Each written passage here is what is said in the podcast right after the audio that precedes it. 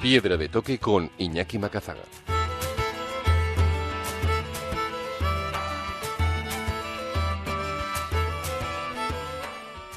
Aquí arranca Piedra de Toque desde las 12 y 12 hasta la 1 del mediodía dentro de Euskadi hoy, fin de semana. Hoy os propongo viajar a través del cine y de la literatura, de Egipto a la isla de Sócrata.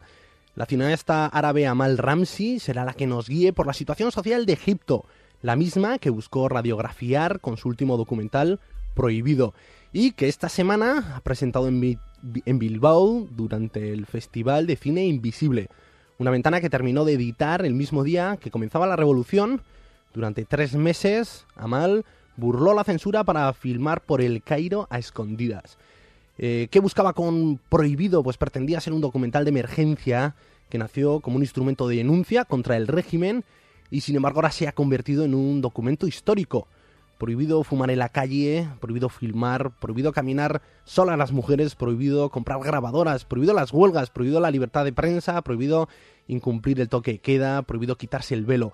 Muchas prohibiciones que hacían el día a día pues prácticamente ilegal de los egipcios. Pues Amal Ramsi, con pequeñas entrevistas, radiografió esas realidades y se encontró que al final pues han cambiado. 18 días después jóvenes, hombres y mujeres salieron a la calle, a Plaza Tahir, la Plaza de la Liberación, pues para derrocar esos casi 30 años de Mubarak en el gobierno. Bueno, pues queremos hablar de ella, descubrir cómo ha cambiado esa realidad, qué le llevó a, filmar este documental. Y de Egipto nos iremos a la isla de Sócrata con Jordi Esteba, periodista y escritor. La semana que viene presenta en Bilbao su último libro, Sócrata, la isla de los genios, un trozo de tierra perdido en el Índico a casi 400 kilómetros de las costas de Arabia, que durante siglos recibió la, visita de marinos y piratas cautivados por su incienso, por su mirra, por su fauna. Marco Polo ya escribió de ella, también la visitó Simbad el marino. Pues queremos recorrer ahora la ruta de esos grandes viajeros, caminar por esta tierra y conocer también qué le llevó a Jordi Esteba a centrarse en ella. Y por último, Kiko Betelu pues con esa inyección semanal por la pasión, por la montaña, por la aventura, a través de los buenos libros. Pues aquí arranca Piedra de Toque.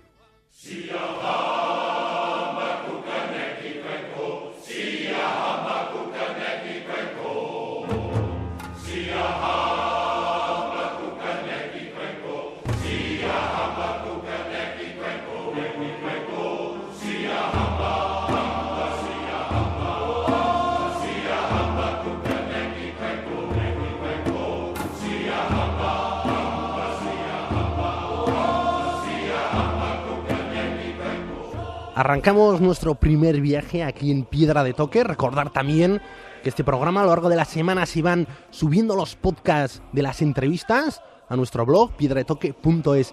Y cambiamos el orden de nuestro viaje porque tenemos problemas para contactar con Amal Ramsey que debe de estar surcando la ría de Bilbao en barco y tenemos problemas para contactar con ella, pero no pasa nada porque tenemos a Jordi Esteba esperándonos para guiarnos por la isla de Sócrata esta isla que fue centro durante siglos de muchos marinos. Jordi es escritor y fotógrafo, interesado siempre en Oriente y en África. Ha residido además durante cinco años en el Cairo. Y entre sus libros pues destacan Los oasis de Egipto, Mil y una voces sobre las sociedades árabes enfrentadas al desafío de la modernidad y Viaje al país de las almas, acerca del animismo africano y los árabes del mar. Bueno, Jordi, Egunon. Buenos días. Bueno, en breve en Bilbao presentando esto, la isla de Sócrata, un trozo de tierra que durante años eh, tuvo gran atractivo. Sí, porque era, era una isla, es uno de los pocos lugares del mundo donde crece el incienso y la mirra, que era un bien preciado en la antigüedad, sobre todo para las fiestas paganas, para quemarlo a los, ofrendar a los dioses, y también como, como medicina, y además lo utilizaban, era indispensable para la momificación si los egipcios lo necesitaban para momificar a sus faraones y, a los notables y a las reinas, etcétera, necesitaban el incienso y la mirra y por eso pues fue una, eh, una isla donde iban, recalaban los eh, navegantes de aquellas épocas para procurarse eh, estas, estas resinas olorosas, ¿no? También había el, aloe que se necesitaba para curar las heridas de guerra, y entonces los, los griegos desembarcaron en la isla para, para procurárselo, y también estaba el dragón, el árbol, el árbol de la sangre del dragón, que tenía unas propiedades también eh, curativas muy importantes y los, eh, eh, los gladiadores del, del, Coliseo romano se embadurnaban el cuerpo con la, esta sustancia roja cicatrizante del, de la savia del dragón, o sea que es un lugar muy, muy, muy mágico, muy antiguo. Y eso es lo que te has encontrado tú cuando decidiste, ¿no? Porque tú eres un apasionado de esto, de los de esas grandes rutas, de esas grandes autopistas de los marinos de hace siglos. Y, y que ahora un poco el tiempo la has ido apartando, pero que sigue teniendo un gran atractivo. Desde luego. Bueno, claro, yo eso no lo he encontrado porque eh, sucedió hace muchísimos siglos, ¿no? Pero a mí me interesaba seguir estos, sí, la, esta, la, la, pista, estos lugares que, que eh, de estos mundos que, han, que están desapareciendo o que ya han desaparecido completamente. Y entonces Socotra, de hecho, la podía haber englobado hasta cierto punto en, el, en mi proyecto anterior, que fue Los Árabes del Mar, porque fue visitada por los marinos árabes, etcétera. Lo que ocurre es que a diferencia de otros lugares del Índico, en los que los vientos son como una bendición porque propician la navegación, puedes, gracias a ellos se pueden trasladar con los veleros. En cambio, en, en Socotra eran un peligro porque es una isla muy, muy abrupta y no hay ni un solo refugio natural. Por tanto, lo que, lo que, lo que era una bendición en el resto del Océano Índico, eh, en, en, las cercanías de Socotra, era una, una, una maldición, una desgracia. Una desgracia. ¿Y todavía sigue algo de ese algo mágico en la isla o no? Pudiste recorrerla también con Hamed, ¿no? Sí, sí, sí, con, con eh, la, la, recorrí, eh, con, eh, bueno, tuve la suerte de poder contactar con el nieto del último sultán que fue derrocado por el gobierno comunista del Yemen del Sur, con Ahmed y con y también con tres uh, tres camellos, tres camelleros con su, con tres camellos llevaban todas la, las cosas que necesitábamos, una, una, verdadera expedición al interior de la, de la isla. Entonces, por supuesto, todas estas cosas que estábamos hablando ahora de los griegos, de tirar eso no queda nada porque eso sucedió hace muchos siglos, pero sí queda la memoria y queda también pues una población que sigue viviendo como, como hace siglos en, en cuevas, incluso hace fuego con bastoncillos eh, eh, y una población que es muy acogedora, muy amable y que explica por la noche se reúnen y alrededor de un fuego pues o, eh, cantan o explican historias de, de, de, de jeans, de, de, de duendes, de, de, espíritus y de, de, brujas, es decir, es un, es un lugar um, eh, mágico que aún está en contacto pues con este mundo primordial que aquí desapareció hace siglos y todo eso pues era una, eh, para mí era algo fantástico poder asistir como escritor, eh, poder asistir a estas veladas eh, poéticas nocturnas y luego escribir, escribirlas, ¿no? Y, y, es lo que he hecho, ¿no? Recuperar la memoria mm, de todas estas gentes. ¿Y alguna de esas historias que tengas fresca y que relates también en el libro? Eh, bueno, sí, yo, claro, yo estaba buscando un poco eh, el leitmotiv, eh, estaba buscando el nido del ave rock, podríamos decir que está en la, el, ave esta eh, fabulosa eh, que aparece en los relatos de Simbad, ¿no? Una, el ave que con sus garras era tan grande que con las garras atrapaba elefantes y rinocerontes y se los llevaba a sus crías. Y entonces, eh, lo que sorprende es que ahí todas esas historias que se atribuyen a los socotríes que, ocurrían en Socotra, de ahí no saben nada, pero encontré la leyenda o no de, un, de unos pájaros enormes que uh, dormían volando y venían desde, el, desde, desde alta mar y anidaban en los altos de Socotra. Y entonces en Socotra como a uh, de vez en cuando había, cuando había sequías importantes y entonces las eh, porque ellos son pastores y, y, las cabras morían y entonces había unas hambrunas terribles los socotríes se descolgaban con cuerdas y le robaban estos los huevos de estos pájaros enormes. Y en una ocasión me contó una, una, una mujer en una cueva, eh, uno de estos uh, socotríes, uno de estos chicos fue engullido por una serpiente monstruosa. Entonces eh, ellos acudieron a, una, un sheikh, a una especie de, de, de, mago local, y les indicó cómo hacer para recuperar al, a este pobre chico.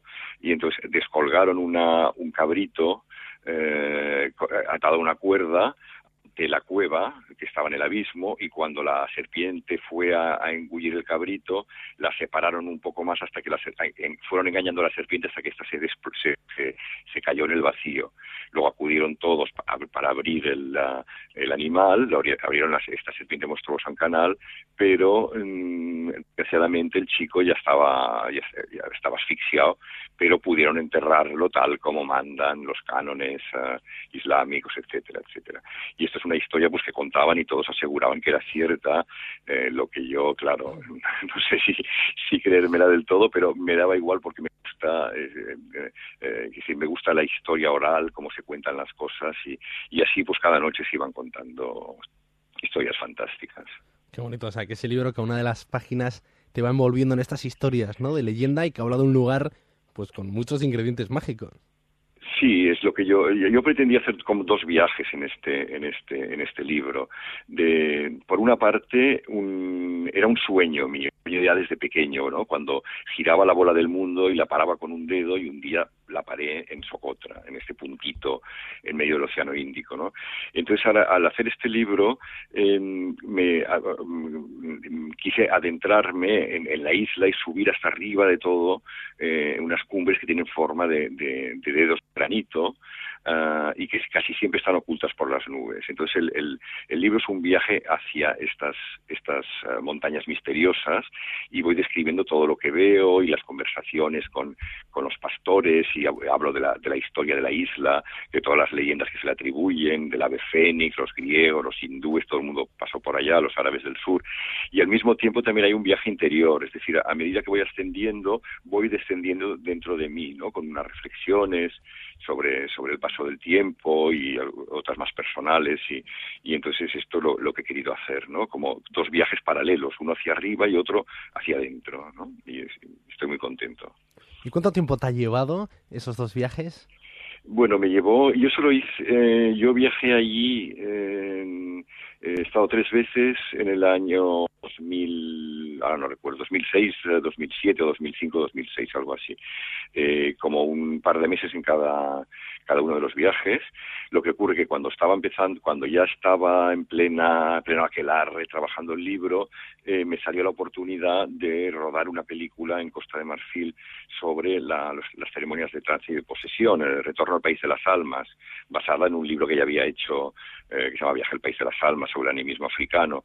Y entonces, claro, tuve que prácticamente esta película con el rodaje, la postproducción, yo hice la edición también de la película, y la promoción, o sea, todo eso ya me tomó como dos años, es decir, el proyecto quedó interrumpido y uh, en el 2010 así lo retomé. Y en parte mm, fue muy interesante esto porque eh, yo creo que gracias a, haber aprendido la, técnicas de, de, de, edición de imagen y de, y de, y de la película, eh, eso me dio un soporte para atreverme eh, con algunas piruetas en, la, en, el, en el texto de, de Socotra, ¿no? Para hacer algunos, uh, hay algunos momentos que hay unos flashbacks y eh, me, retrocedo en el tiempo, lo vuelvo a adelantar y tal, que seguramente si no hubiera hecho esta película no me hubiera atrevido a hacer porque no hubiera tenido el soporte diríamos, uh, técnico, ¿no? Para poder hacerlo. Y entonces estoy muy contento, yo creo que de todo se aprende y, la película me, sirve, me ha servido mucho para, para hacer este libro. Yo creo que mi escritura ha cambiado después del, del, de, este, de este documental.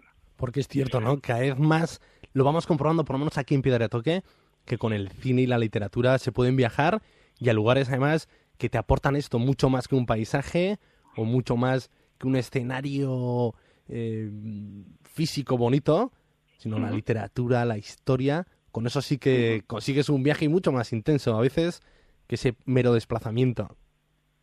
Sí, desde luego, desde luego. Me, me interesa a mí mucho también, eh, no tanto un, un, una diríamos, una enumeración, un, algo con un sentido em, puramente periodístico, de narración, eso no me interesa nada. Lo que me interesa a mí en, un, en, un, libro de viajes o al escribirlo o al leerlo, pues es la mirada de quien lo está, de quien lo está haciendo, ¿no?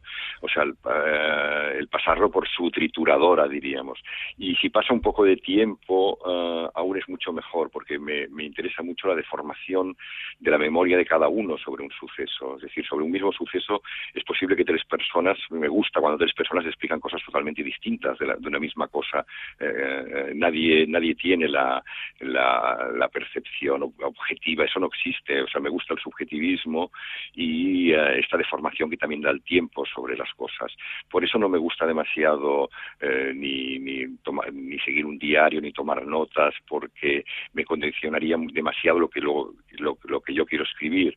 Aunque cuando tengo estas conversaciones con los eh, con los jeques de la, alta, de la montaña o, con estos personajes, pues a menudo los grabo porque hay muchas cosas que o que no bien no entiendo o que me que no quisiera que se perdieran eh, y este es mi método para describirlo, ¿no?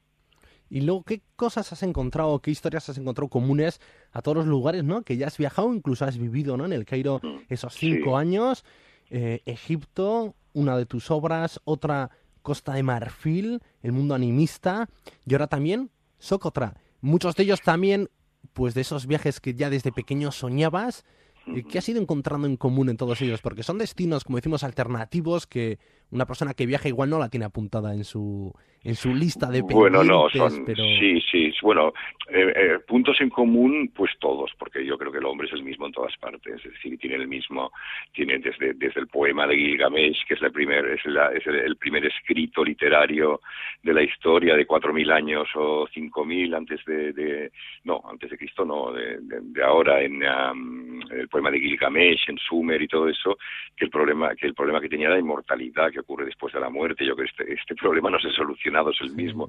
Yo creo que somos exactamente lo, el mismo. Quizás hay unas dosis más de sofisticación técnica, menos, pero es lo mismo. Es decir, el, el, amor, la muerte, este, estos, estos es, es, es, común a todos y esto nos, nos une, ¿no? Y eh, en cuanto a la, la la otra pregunta, eh, yo creo que eh, no sé, estos, estos lugares a los que he ido, eh, claro, no son realmente destinos turísticos. Eh, Costa de Marfil es un lugar que por el que, he pasado con eh, varias guerras y la situación está bastante mal. yo he ido, he ido a buscar la gente ahí, he ido a, estar con los sacerdotes animistas, con estas sacerdotisas, y en Socotra pues a convivir con, con los pastores, aunque antes de que la situación política cambiara en el Yemen, había una incipiente eh, no se podía llamar industria, eh, turismo de, aventura. Había unos pocos turistas cada año que iban a hacer, sobre todo alemanes, que iban a hacer trekking, y eh, italianos por el mar y así, pero eran cantidades pequeñísimas de, de, turistas, que además no hay, no, hay, no hay hoteles ni hay nada, y, pero todo esto se ha hundido con, el, con la crisis política en el Yemen. Muy bien, Jordi. Oye, pues nada, te vamos a agradecer que nos hayas abierto pues esta ventana a esta isla Socatra, también a tus formas de trabajo y a todos estos lugares que, pues es cierto, igual no tienen ese atractivo turístico, pero no dejan de hablar del ser humano, de los viajes, de la historia. Y yo creo que si durante tantos años tuvieron atractivo para marinos y se jugaban la vida en el camino, pues ¿por qué no también rendirles homenajes a veces, pues por ejemplo, con a través de tus obras y tus libros?